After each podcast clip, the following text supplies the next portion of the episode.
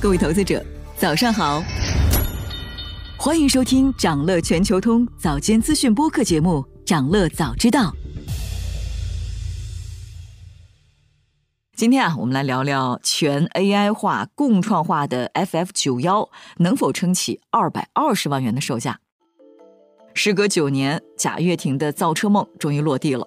本周三，法拉第未来在美国洛杉矶举行了 FF 九幺终极发布活动。贾跃亭宣布，FF 九幺二点零 Futurist Alliance 售价三十点九万美元，全球限量仅三百台。即日起接受 FF 九幺二点零 Futurist Alliance 的全额付款，并重新开放线上订购。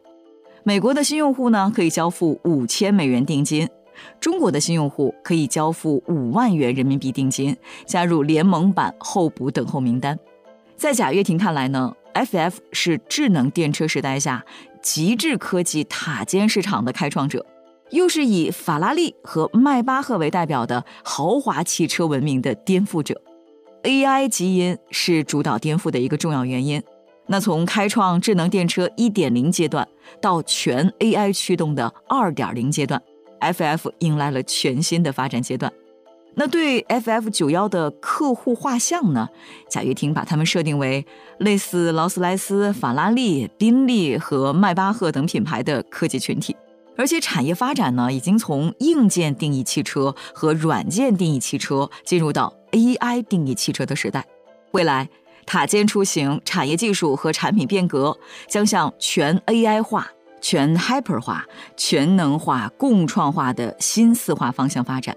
不过，市场分析认为啊，这次 FF 所谓的终极发布会也并不是普通大众眼中正式开启交付的仪式，而是催第一批用户交全款的仪式。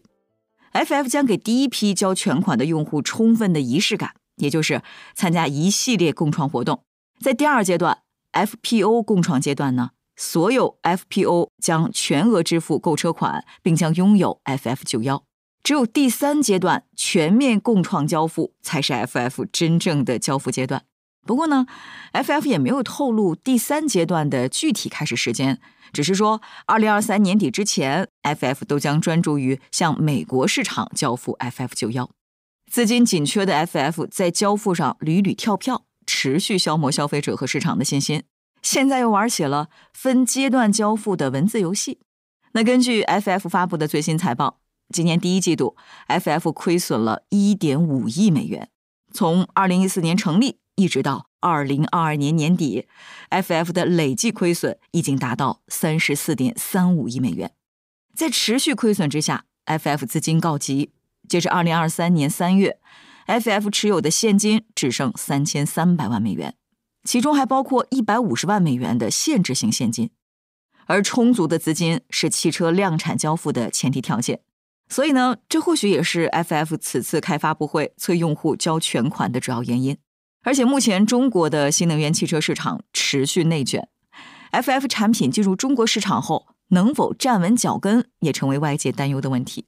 像目前的国内市场里，除了路虎揽胜、宝马 i7 等车型的售价超百万元之外，高端纯电动车型的售价大多集中在四十万元到六十万元。而贾跃亭对 FF 九幺二点零给出硬指标参数为新车百公里加速二点二七秒，车内显示采用 OLED 显示技术，十加屏幕数量以及超过一百寸的累加显示面积。对于目前已经被国内外车企宠坏的中国消费者来说，这样的参数和配置可能已经司空见惯了。比如，刚刚开启交付的特斯拉 Model S Plaid 就配备了三台电机，零到一百公里的加速时间仅为二点一秒。而理想、蔚来、蓝图、比亚迪等自主品牌也已经把车内大屏和科技感玩出各种花样，但新车的售价只有 FF 九幺 Futurist Alliance 的四分之一。所以，业内人士评价说啊，近年来国内新能源汽车市场崛起，各品牌在自动驾驶、内饰配置和 AI 等方面都在不断升级，也让后来者面临更大的挑战。成联会秘书长崔东树表示，对于 FF 来说，新车上市交付只是第一步，想要取得成功，还要看投放后的市场效果。高售价之下，如果不能带来让消费者认可的高附加值以及对品牌的认可度，后续产品很难推进。想了解更多新鲜资讯，与牛人探讨投资干货，现在就点击节目 show notes 中的链接，进入掌乐全球通 app。以上就是今天掌乐全球通、掌乐早知道的全部内容，期待为你带来醒目的一天。我们将持续关注明星公司和全球宏观重要事件，也期待你的订阅。我们明早再见。